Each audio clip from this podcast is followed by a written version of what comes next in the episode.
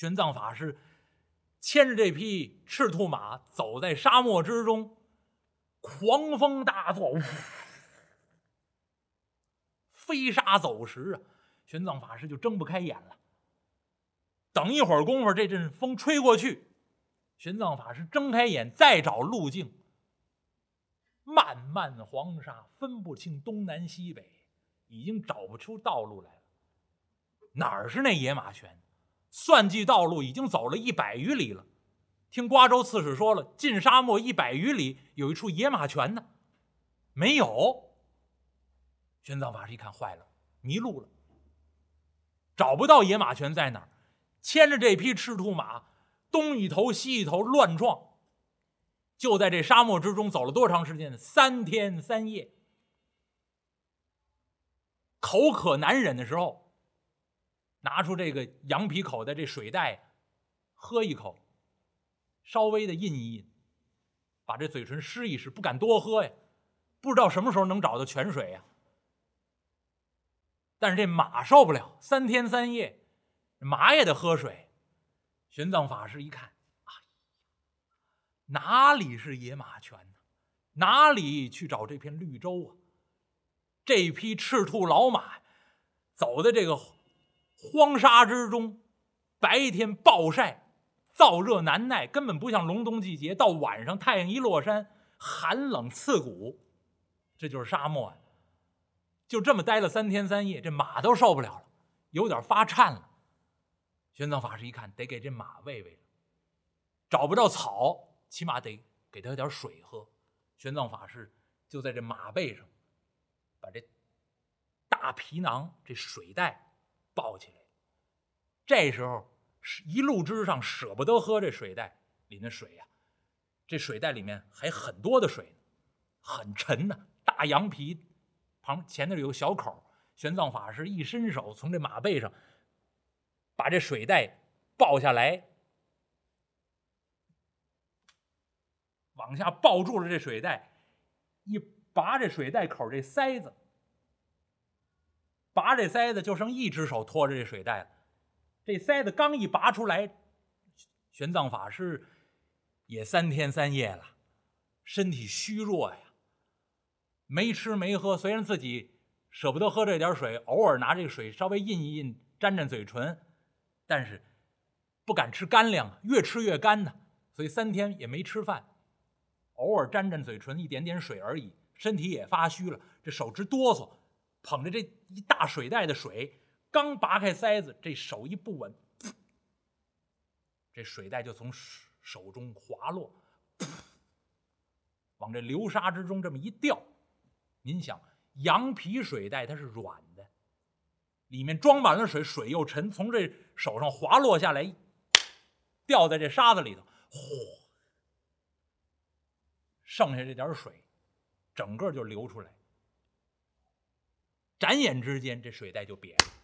玄奘法师一看，嚓一抖手，坏了，赶紧把这羊皮水袋抢救出来，一提了起来，里头就一点点水了。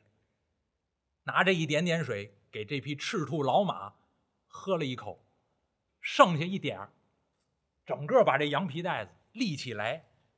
玄奘法师对着这口，剩这么两三滴，哎，完了，最后这点水全部流入沙中。您想，这干沙子，水一下去，整个就渗下去。玄奘法师还扒这沙子。希望能够再能救出一点来，一滴都没有了。再抖了抖了这羊皮口袋，哎，滴水皆无啊！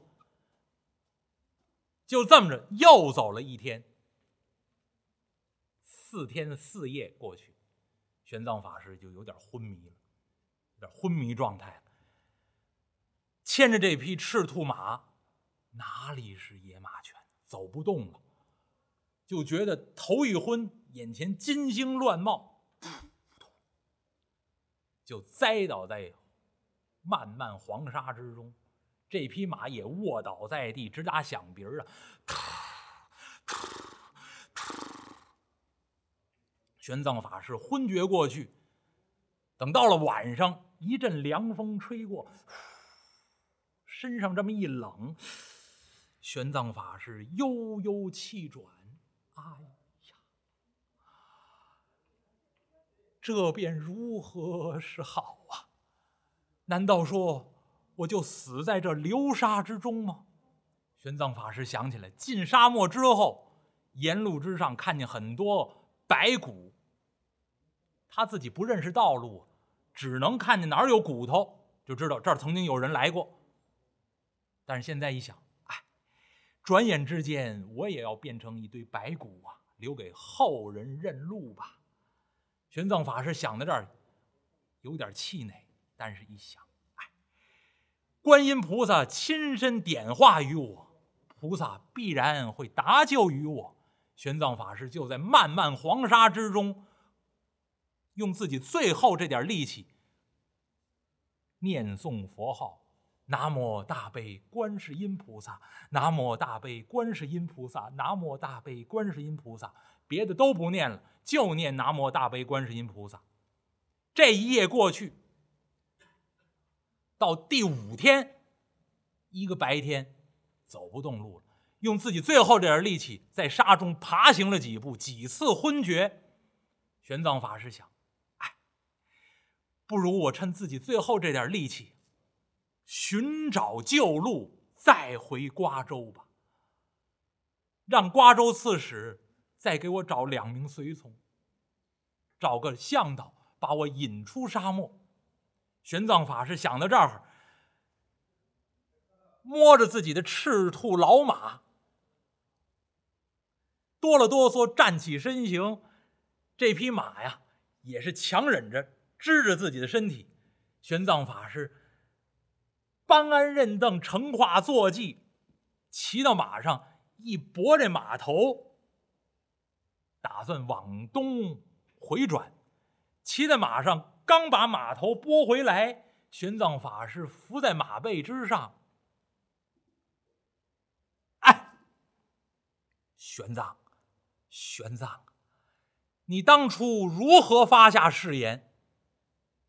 到如今，你打算东归吗？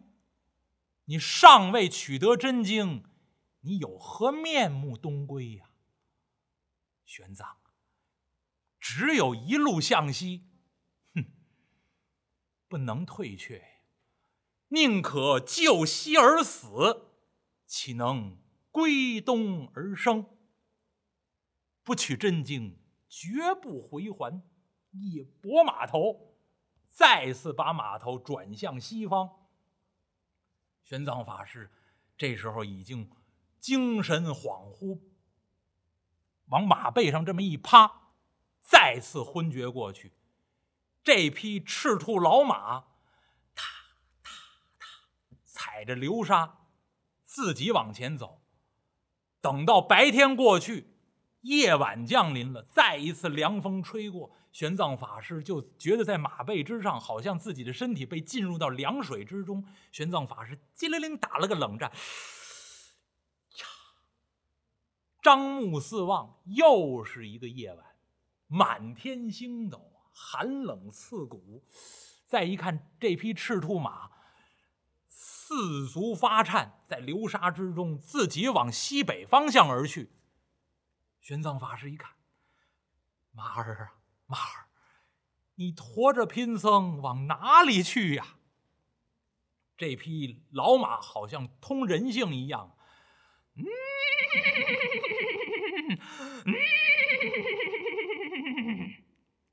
几声响鼻儿，踩着流沙，自己往西而去。这个时候，玄奘法师已经没有力气再勒这匹马了，任马而行。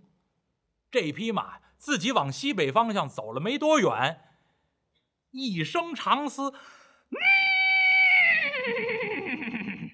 这一声叫和以往都不一样了。玄奘法师在马背之上强睁双眼，啊呀！往远处再一看，一片绿洲。野马全到了，八百里沙漠没有第二处绿洲，此处必是野马泉呢。一拍自己这匹赤兔老马呀，哎呀，都说老马识途，果不其然呐。这匹马看见绿洲了，也高兴了，快行几步，跑到绿洲这儿，果然有一眼甘泉。玄奘法师扑通一下从马背上栽下来，爬行到泉边，跟这匹马一块儿就在这泉水这儿，这一顿喝呀。您想啊，五个白天，四个夜晚，滴水未进，一口粮食都没吃。一般人受得了吗？玄奘法师当初决意西行，史书上记载，玄奘法师曾经在出发之前做了一个梦，梦见一片汪洋大海，海水波涛翻滚，十分的汹涌。海水之中有一座高山，玄奘法师自己翻译这座山呢，叫苏弥庐山，其实就是须弥山，非常高，高不见顶。但是要想到这个山中间，隔着波涛汹涌的海水，玄奘法师梦见自己站在海水边，虽然波涛汹涌，但是玄奘法师义无反顾，在梦中举步向前，一迈步，从波涛汹涌的海水里面就生出一一只石头的莲花，高出海水以外，拖着玄奘法师的脚，走一步一朵莲花，走一步一朵莲花，一直把玄奘法师拖到山脚下。然后这座苏弥庐山高有万仞，爬不上去。但是玄奘法师一纵身，在梦中纵身自腾，飞起来了。有风一直把玄奘法师送到苏弥来山顶。到山顶一看，四顾开阔，再没有阻隔。所以玄奘法师登城上路之前，先做了这么个梦：任何艰难险阻都难不倒他。而且，只要他能够爬到那个最高顶，任何人也达不到那样的高度。古往今来有很多取经的人，当然玄奘法师不是头一个。玄奘法师出发之前两百三十年，有一位法师叫法显，到西天取经，生还回来了。这是取经的第一个人，第一位法师，那比玄奘法师早了二百三十年。之后法显之后又有几位法师。最著名的像智严、智猛几位法师纷纷前往西天取经。您知道多难？因为智猛法师约了十五个法师一起同行，结果走到中途路上，有九个人退回，不去了。剩下的人继续往西天取经，经历十九年，回国之后还剩多少呢？还剩两个人。这一路之上多少艰难险阻！今天在座的有有朋友曾经去转过山，那知道那样的艰险。那那我一看到那个照片转山的照片，我就想到玄奘法师当年经历的那些艰苦，所以我今天特意把这段书加到里面来。这不是《西游记》上面写的，这是玄奘法师真实经历的。八百里荒荒沙，四个四个夜晚，五个白天，滴水未进，终于找到野马泉，喝了一顿泉水，然后就这点。泉水吃点干粮，把这羊皮口袋再次装满水。玄奘法师骑着这匹赤兔老马，又走了两天，才走出这片八百里荒沙。所以你要听后文书，玄奘法师收一位收一位徒弟，这个徒弟在哪儿待着呢？在流沙河，都是有影子可以找到的。那当然，你要听到这流沙河呢，估计也得到明年了啊。那么玄奘法师。终于找到野马泉，补充水分，继续登城上路，走出荒沙。这个时候已经离开瓜州，出了玉门关，穿过八百里沙漠，再往前走，走来走去，走去走来，已经到了贞观三年的年中了，快过年了。隆冬时节，玄奘法师往前一看，一座高山，又是一座高山呢。山连山，岭连岭，山岭相连，这一大片山岭，一眼望不到边，而且现在也是满山枯树，漫山黄草。玄奘法师一催马，八百里沙漠我都过来了，一座山算什么呀？翻山而过。玄奘法师催马而行，沿山路而上。等一进这座山，玄奘法师就发现这山上毒虫怪蟒，而且狼虫虎豹特别的多，就在自己眼前窜过来窜过去，爬过来爬过去。玄奘法师一看，哎呀，赶紧催动马匹，赶快穿过这座山，野兽太多。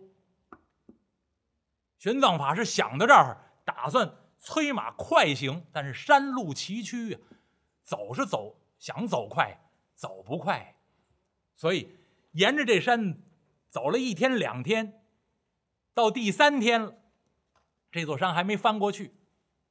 玄奘法师一看，哎呀，这山上各种各样的野兽就在自己身前身后窜来窜去，玄奘法师也有点害怕，心中有些畏惧，千万不要出来老虎。想到这儿了，玄奘法师突然就听见一阵狂风大作，呜，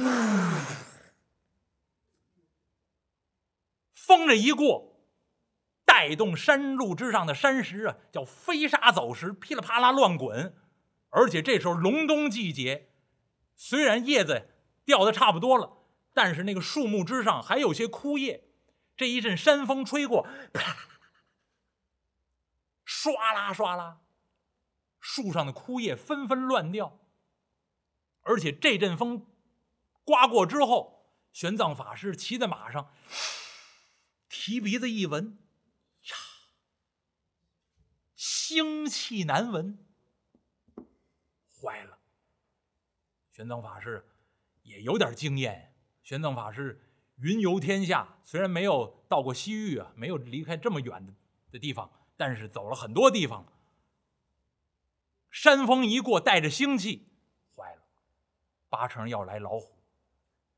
玄奘法师刚想到这儿，突然就听见一声虎啸，这我没法给您学了，啊，对，就嗷的那么一声，啊，但是这虎啸震动山野，这声音呢特别的大。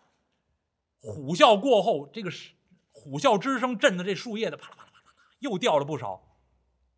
玄奘法师一看，哎呀，坏了！怕什么来什么。骑在马上往远处一看，这时候树叶子都掉的差不多了。如果是盛夏季节，枝叶浓密，还能遮挡遮挡。现在都是干枝子。玄奘法师骑在马上往远处一看，远远的山梁之上，一头斑斓猛虎。玄奘法师看见这头猛虎了。这猛虎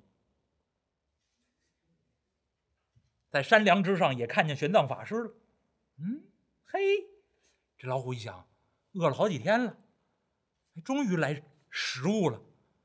离着远呢，这老虎也看清楚了，这还不是一个食物，俩，连人带马。嗯，够我吃好几天的。这老虎看到这儿高兴了，前身一伏。屁股一翘，尾巴一扑棱，家里养过猫啊，您就瞧见了。哎，瞧见过猎，瞧见猎物了。这尾巴，这屁股一晃，蓄势待发之状。这老虎，噌，奔着玄奘法师就来了，把玄奘法师吓得哎呀，从马上坐立不稳，扑通一下就从。这匹赤兔老马上掉下来，玄奘法师一看，哎呀，这这这这便如何是好？这老虎连窜带蹦，奔着玄奘法师来了，离着近呢。玄奘法师也看清楚了，这头老虎出了号了，好一只猛虎，头大耳尖，毛稍黄，象短脖粗，尾巴长，爪赛钢钩，牙赛剑。一双怪眼分阴阳，顶门之上长着字儿，三横一竖念个王，百兽之中他为首，人人唤他兽中王。玄奘法师一看，百兽之王奔我来了，这哪儿躲去？玄奘法师一看旁边有树，我爬树。别说没老虎，这有老虎啊！玄奘法师吓得双腿直哆嗦发软。没老虎，玄奘法师也爬不过去。平常没这训练，平常打坐可以了，念经可以了。您让玄奘法师爬杆双杠没有，哪训练过这个呀？我上学的时候考试有一项最缺德就是爬杆我说练点什么不好？练爬杆还弄大概就这么细一根杆立在操场上，然后让学所有学生上去爬去，多缺德的体育老师！我最害怕这个，我大概就能爬这么高。这要外后头再跟一老虎，有人说后头跟一老虎你就爬上去了。当时我们那体育老师就这么说的。你瞧你这笨样你考什么能通过？我说考语文我能通过。体育老师说我我说体育的项目，篮球我过不了，爬杆我也过不了，双杠我也过不了，长跑我也过不了。嗯，我你要你要教我武术，我大概能过。后来就武术得分最高。就他有一个崩登仓一亮相